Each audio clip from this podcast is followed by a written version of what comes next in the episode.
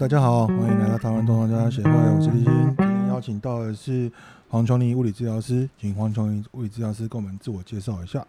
呃，大家好，我是物理治疗师，然后我目前在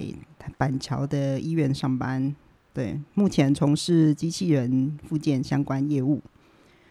好，那我们知道黄老师啊，工作年资其实也蛮久的，就是。最早之前在一个蛮大的体系上班嘛，那个那个时候大概都在做些什么事情呢？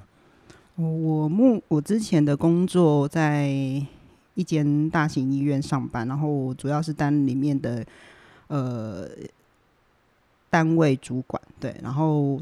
呃负责这些大型医院的一间诊所的业务。那我在这一间诊所担担任是。将近十三年的主管工作业务，那负责的部分是，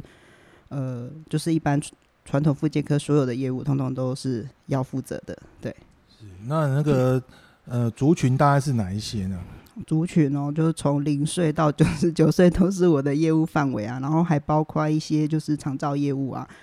所以儿童、小儿、小儿 neuro 神经骨科，然后这些都是我们的工作内容。哦，那我们因为不太清楚基层诊所大概人数会多少啊？你们那个时候大概人数大概是多少人呢？哦，我的诊诊所的治疗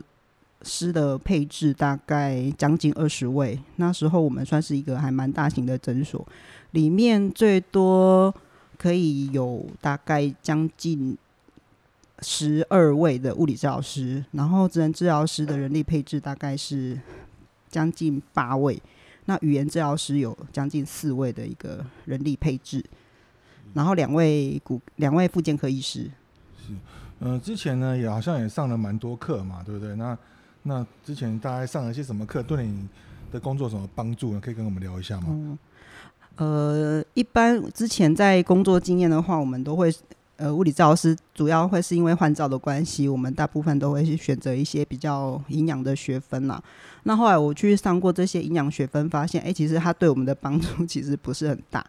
后来我就有一次去参加一个 CST 的一个课程，然后觉得啊，这个课程对我帮助还蛮明显的。那那时候我也遇到了很多对这种徒手技术啊，想要更专精的治疗师，然后就。也进阶进阶的认识了钟老师，那也开启我们一些就是可以去上一些专呃特殊专业手法的一些课程。那于是我就跟着钟老师一起上了关于 CST 啊、VN 啊，还有一些那个动作神经解剖的一个评估课程啊，还有一些呃训练课程。哦，那你觉得 CT 对你来说就是嗯？是在手感上吗？还是说在一些其他部分对你有帮助呢？哦，因为 CST 这个手法比较特别啊，就是诶、欸，它很强强调手感。那时候我们比较特殊的话，其实是用在一些嗯脑中风的病人啊，或是一些小儿的部分。那做小用 CST 做小儿其实是相对困难的哈，因为他们会乱动，然后其实要掌握手感要很精准又快速。那所以其实呃。周老师有讲过一句话：“做治疗找最难的挑战，功力就会进步。”后来发现，哎、我在诊所临床就是城市常用 CST 去治治疗一些像水脑的小朋友或自闭症的儿童，嗯、效果还蛮明显的，对，非常有成就感。哦，那有一些压力的确就是可以用一些比较不会那么就是嗯刺激性的东西去做了。那现在黄老师现在还有在是在做这类小朋友吗？还是说？现在已经转做什么东西比较多呢？哦，因为呃后来我就离开诊所了，再来就是临床业务也相对比较忙碌，就是除了一般呃临床的一个工作之外，其实还要负责大部分的行政工作。那行政工作就不外乎就是要跟各部门开会啊，做一些联系，所以其实渐渐在徒手的时间就医院的徒手时间就不会那么长。后来我就慢慢在私底下就是还会接一些个案，那。我私底下接的个案比较偏都是睡眠障碍的族群呐，后来其实就慢慢开始转做骨科的个案这样子。那现在你可以跟我们就分享一下，就是因为物理治疗在做一些跟其他单位沟通哦，或者是一些行政部分，这部分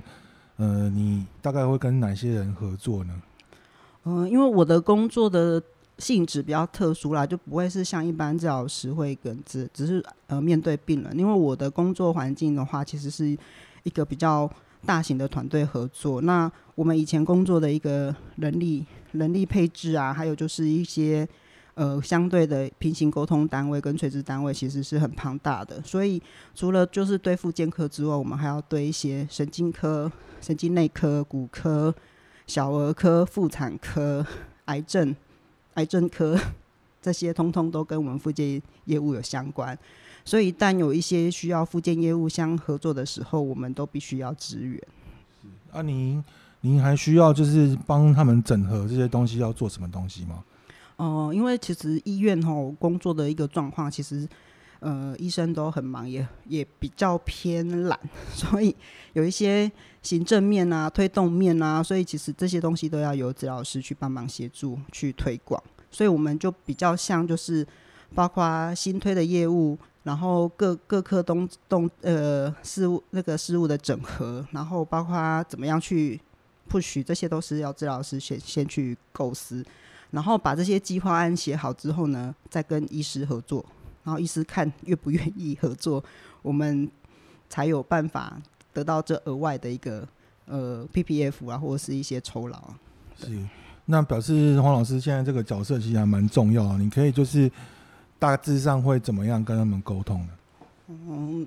嗯、其实我们会看就是医院的一个经营经营面了哈，因为其实医医院不外乎都是要考虑到就是收入的一个部分。那我们在做这件事情之之前呢，第一个都要先要考量到说，哎，我们的面对的群众是哪些群众，然后呢，他们的需要是什么？那我做这件事情呢，可以为医院带来多少收入，或诊所带来多少收入？那我们所要花费的成本是多少？对，所以我们都要从这个部分去考量，然后做整合，然后提案。然后呢，医院假如觉得这个是可以可行可做的，或者是说这个有额外的计划的费用，那我们就会比较快速可以去进行。那假如这个东西是需要花医院太多成本的话，有可能他就是不不可能不会做的。嗯，好，那我们知道物理治疗其实物理治疗师本身就是对个人能力要求其实蛮高的嘛。那您也常常会就是呃要录取一些面试一些物理治疗师嘛，对不对？那您自己。呃，本身会以什么样的基准或条件去呃看这些治疗师呢？嗯嗯，其实我们在以前在 医院面试的时候，因为我们医院算比较大型的面试，在有一次的面试过程当中，让我比较惊讶的是，我们面试了一次那个职能治疗师，我只只是我单位要录取一位，就那次我收到了大概五十几封的履历表，然后因为呃面试人力众多，所以其实。呃，就是医院呢，还请了交通车去 接送这些面试者。然后那时候我会觉得啊，这个有点夸张。然后后来发现，哎，其实我们在那一次的评核里面，其实我们挑选的治疗师的一个状况，就是第一个口条要很不错，然后要有一定的工作经验。通常是有工作经验的治疗师会是比较优先会被我们录取的一个对象。对。那你会要求他们至少要有一些什么基本能力吗？或者是说你筛选的标准在哪里？哦，就是其实这个在医院层面其实很现实啦。就是说，当你你的面试者多的时候，我我我能够选择的一个个案的条件就会相对比较多元。那当然，我会相对就是希望这些治疗师的一个。呃，能力是比较全方位的哈，就是不管是个性啊、工作能力啊，还有一些就是呃处理事情的态度上啊，都是需要要有一定的条件的。那其实，在医院工作，专业技能不会是被我列为第一优先考量的。在医院比较重视团队合作，所以其实好不好相处这件事情，是我比较优先考虑的一件事情。好，那我们也知道，就是除了这些东西之外呢，那我们还是需要横向沟通嘛。那看起来您下面应该也不是只有物理治疗师嘛，应该还会有其他的专业。那您怎么就是让他们彼此可以沟通顺利呢？哦，嗯，呃，在医院工作的时候，其实平常我们就会定期的一个呃会议，然后讨论，然后根据一些各个。呃，业绩、业务量啊，还有就是一些活动的推展，会有一些定期的会议。那再来就是说，在呃比较需要额外沟通的的一个职业类类别的话，会是语言治疗师，因为语言治疗师跟我们的一个合作关系，相对跟职能治疗相比的话，会是比较没那么密切的，除非有在做儿童治疗这一块。那早疗的这部分，我们还会有一个早疗团队。那这个在关于儿童的一个排案上面的话，我们在一个会议的安排跟讨论的部分合作相对是比较多的。哦，那看起来其实之前的工作都比较像是大型医院，然后下面有一些诊所在营运嘛。你可以跟我们大概聊一下，就是说现在很多哦，比如说台湾是不是大概都会走这种类型的？以你来观察。哦。以我的观察的话，其实各大医院，比如说医学中心或是地区医院等级，因为总呃健保的总额的预算的关系，所以其实大部分的医院在总额的部分都是一定是爆炸的。所以其实他们要呃多接的个案之后，他们其实就是聊钱的，所以他们会在附近的一个邻近的一个地方再开诊所，会以这种诊所的模式。那医院的母单位就是把这些病人吃不下的病人转到诊所去，那他们这样子在这这个健保额上面才不会被被多扣钱。然后他们在诊所的营运相对其实还可以再推展其他自费业务。那其实这个东西会是比较双赢的部分。那据我所知，这个业界的话，其实比较大型的呃医院，像长庚啊、中国医体系啊，还有奇美，这些都是这样子执行的运作。嗯哦，我们之前好像也都会常常去参访其他医院嘛，对不对？那你可以聊一下，就是其他医院你觉得比较印象深刻，或者是你觉得蛮不错的一个一个方式呢？嗯，我之前去参观过，就是比较近期营运的一个状况，会是比较新颖的部分的话，是立新医院。那立新医院它其实有在做运动。运动部门，所以他们其实他们有分，就是专门做专门做运动科学这一块。然后，呃，除了就是本身的医院，它的一个健保体系就已经蛮大之外，那他们加做这个运动员的部分，其实也做的蛮蛮不错的。那其他我知道的话，就是林口长啊，或者是一些中山中山医，哦，这些他们都有在做类似的一个运动。是，好，所以。慢慢这样看起来，就是，呃，很多大型医院在下面开诊所，那相对来说很有可能也会，哦，把那个诊所的服务拉起来，呃，水准拉得比较高，就不会比较不会像以前传统复健一样，就是只有呃热敷电疗嘛。那目前您呃贵单位现在有准备在做这件事情吗？还是说你在外面看到的环境已经是已经变成不一样的？呃，目前的环境其实因因应疫情的关系，其实这个部分就是你大着很大，所以其实在诊所跟医院端对这个疫情的冲击其实是相对惊人的。但是，假如是走走这种医院下面经营的诊所端的连锁体系，因为他们本身的一个病人母群体就是够大的，所以其实他们一旦疫情暂停，然后疫情结束，这些病人其实是不太会流动的。那其其他像一般小诊所的一个部分，它其实会面临到一个资金啊、病人来源的一个冲击。所以，其实，在这一块经营比较不稳定的诊所或是小型医院，它会面临到很大的困境。所以，近期这一波其实收掉蛮多的诊所跟医院。是，所以其实我们知道，就是你光靠一个薪水来源，其实。嗯，很难维持就是一般的生活嘛。那他可以跟我们聊一下，就是你看到的一些现在，比如说在一些诊所上班的，他们的收入大概是都分配是怎么样的吗？哦，诊所分配的收入，那其实以我的以我的上一个工作的部分的话，他们其实薪水是医院给的薪水是还算可以，还不错。那其他的朋友，他们像一些在私人机构的话，其实他们的薪水会因为很多原因做浮动，包括就是点值啊或者是什么的话，他们的薪水每个月浮动可能差异将将近有一两万块。那其实像这种差异的话，有些治疗师比较上进的话，他们有去参加一些课程，他其实自己在外面会私下接案或者是做自费。那这个东西的话，是他们另外一项的收入来源，所以相对也会比较。弹性更稳定一点。那在上一波就是刚好是长照比较呃刚开始的时候，所以呃临床蛮多治疗师就直接辞职去做长照的业务。但是长照其实大概因为这些政策的钱烧完之后，这些治疗师其实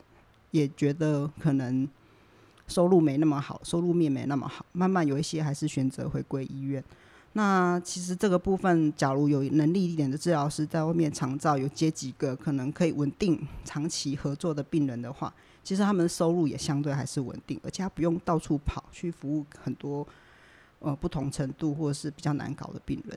是，那翁老师因为在那个医院工作，可能高度会比较高一点啊，啊，可以再帮我们跟我们多聊聊你对于长照未来十年啊、二十年的看法？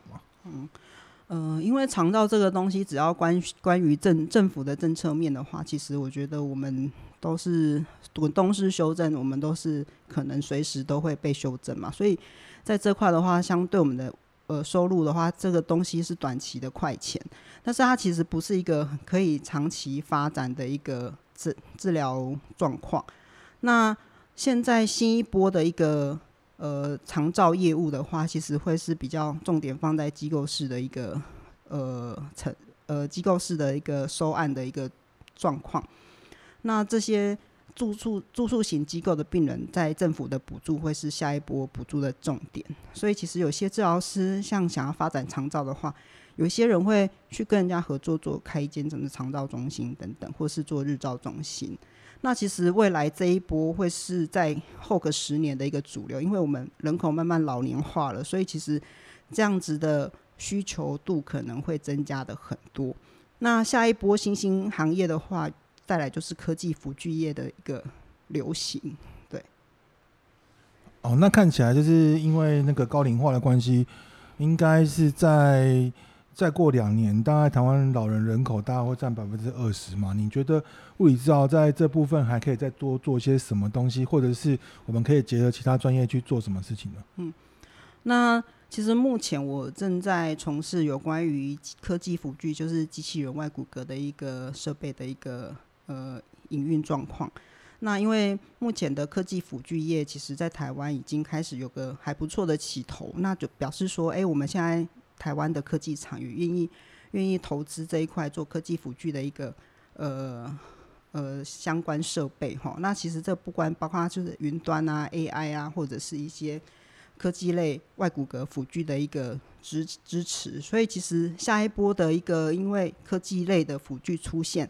哦，我相信在呃长照或者是那个老年化人口的话，其实我们依赖这些相关的辅具的一个比重会增加。是，那我们现在看起来，以前就是做复健都一定要到辅具，到就是到医院去做嘛。那现在看起来，就是之前政府在自己支长照的时候，有有到居家。那可能以前只是带个电疗仪器，或者是带个治疗师到家里去带运动嘛。你认为之后会发展出一些比较轻的东西，或者是什么东西可以带到家里去帮老人家做复健之类的？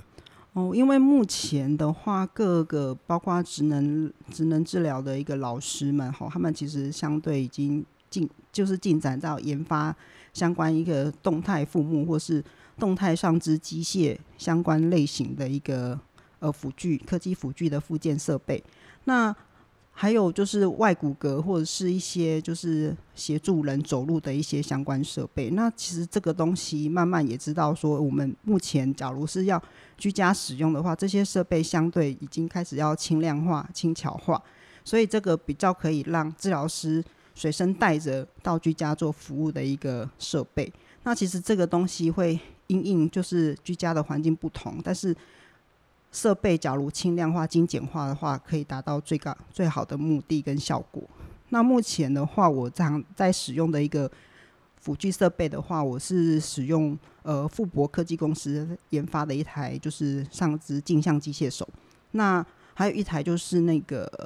呃伟创伟伟创医学呃研究研发的一台一个一台就是 Kyogo 外骨骼。那其实他们这这些设备其实就是可以随身携带。然后也相对轻巧，就可以直接在居家使用做治疗。是，那我们知道你之前那个工作其实呃做了蛮多这种呃机器人的东西嘛，你可以再跟我们详细讲一下，就是说呃这些呃机器人放在身上到底是产生怎么样的机转作用，然后他们做完会有什么改变吗？那因为目前的话，机器人其实全世界国外他们都一直想一一直在研究这个，就是怎么样应用在我们的人体可人体上面哈，不管是在做训练或者是取代取代一些障碍的部分。那呃，目前我使用的这些设备里面，其实假假如是这呃外骨骼的部分的话，其实拿相对拿出来就是做一些呃病人的步态训练，其实算是效果还蛮不错的，对。那我可以跟大家就是分享一下那个伟创这一台 Q 外骨骼，它其实是呃呃由膝盖产生动力的，然后它其实里面有很多 sensor 去判断我们这个步态角度的一个变化，然后及时给予提供一些 support。那它这个部分还可以有一台平板可以去调整，就是我们在走路的角度变化的一个一个状态，然后去去。支撑我们在走路的步态所需要的一个辅助动力。那它这一块的话，目前还会持续的做一些改版。它因为里面有一些 sensor 的话，就是我们可以上连上云端去判断我们在走路的步态的时候重心的一个变化。是，那我们知道下肢无力的人，他可能核心有问题啊。那只有固定下肢嘛？那上肢那个上半身其实是要不需要固定的吗？呃，其实它这套这套设备，它其实最符合使用的病人族群，会是在说，哎，你只要在走路符合 knee flexion 可以达三十度的时候，它就可以使用这套设备。那有些像传统像那些中风的病人，他们有些连 hip flexion 的动作都做不出来，那这套设备对他的帮助就不大。但是其实有其他设备可以去 support，就是哎，这个初期初期中风 stage 一二的一个病人的一个使用类型。好，那。再来就是因为我们这套设备，它其实也可以放在一个比较完整的 AI 中心。那 AI 中心里面的配置，它还有包含就是悬吊系统，还有一些辅助的一个身那个呃上半身的支撑系统。其实它搭配做搭配悬吊系统来使用训练的话，其实效果也还蛮不错的。OK，那那跟那个传统附件来说，就是中风病人来说，用机器人复健本身呃的效果优势在哪里？嗯，机器人效果优势其实，呃，它其实最主要的话就是我们在训练一些比较呃重度的病人，或者是诶、他们体型比较庞大的病人的话，这些机器人其实可以帮助病人省力，也可以帮助治疗师省力。那再就是说，它这个机器人，它其实你只要把你的一个设定都参数调整得不错，那病人穿起来或者是训练起来的话，它可以重复性的高次数，然后。嗯、就是可以让他一直重复的把这个动作做完做好。那这个是我们一般在临床上比较难克服的一点，就是我们临床的治疗时间第一个相对短，然后再就是治疗师其实同时是一服务多的病人。那这个这个状况的话，其实对病人的一个训练状状态其实不是一个不是一件好事。对，所以其实假如这些科技辅具的出现啊。把这些病人就是可以架在这些设备上面的话，他的训练时间跟训练强度跟频率其实是可以达到一定的效果的。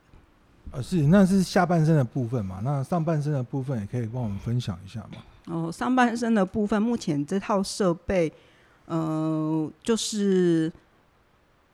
目前的躯干的控制比较少，这类型的设备。然后，假如是要我躯干训练的一个状态的话，其实比较合适的话是一些悬吊系统。那目前这一块做的比较多类型的机器机器类型的话，是那个 Hocoma 这一这一家厂商做的一些悬吊设备。那这套悬吊设备的话，其实是可以根据病人的等级不同，然后做一些就是。设备的挑选，然后然后做训练。那因为但是 Cocoma 的这套设备呢，其实每一套设备都动辄五六百万、上千万，所以其实呃这些设备设备成本的单价相对其实是蛮高的。是啊，所以这样子比较起来的话，台湾现在就是总共有两三家在做嘛。那它的单价大概都是多少钱呢？嗯、呃，是问。设备的价格就大概的价钱，不是真的问你价钱呐。我知道这个关系到蛮多，就是商业机密。大概就是比较起来的话，现在大概就是可以呃，在一个区间，譬如说让民众可能就是在自费的时候不会要负担那么多的钱。哦，那目目前机机器人附件设备的一个训练的话，他们的单价大概落在一千五到两三千块左右了。就是那因为这种这些设备训练的话，都会是绑疗程的，对，所以你当参加课堂数的话，会因为医医院的一些呃，就是相关行销推广，可能折扣也会有一些变化。对，我会觉得蛮不错的，是因为以前就是。哦，然后女治疗师要去做一些病人的时候，因为就是力气或者是哦生完小孩就是核心比较没力，然后又要扛很重的病人，然后让自己身体反而受伤。那你现在有些东西之后，反而可以比较聚焦在就是呃好好的服务病人上面。那呃，如果这些东西大量出来的时候，你觉得未来会在这个走路上方面或什么，你会取物理治疗师会完没完全被取代吗？嗯。因为我们目前参与就是纬创医学的一个相关设备的一个讨论的时候，其实，呃，我们想要把这套设备，其实是让他一般民众觉得物理治疗是相相对重要的一个部分。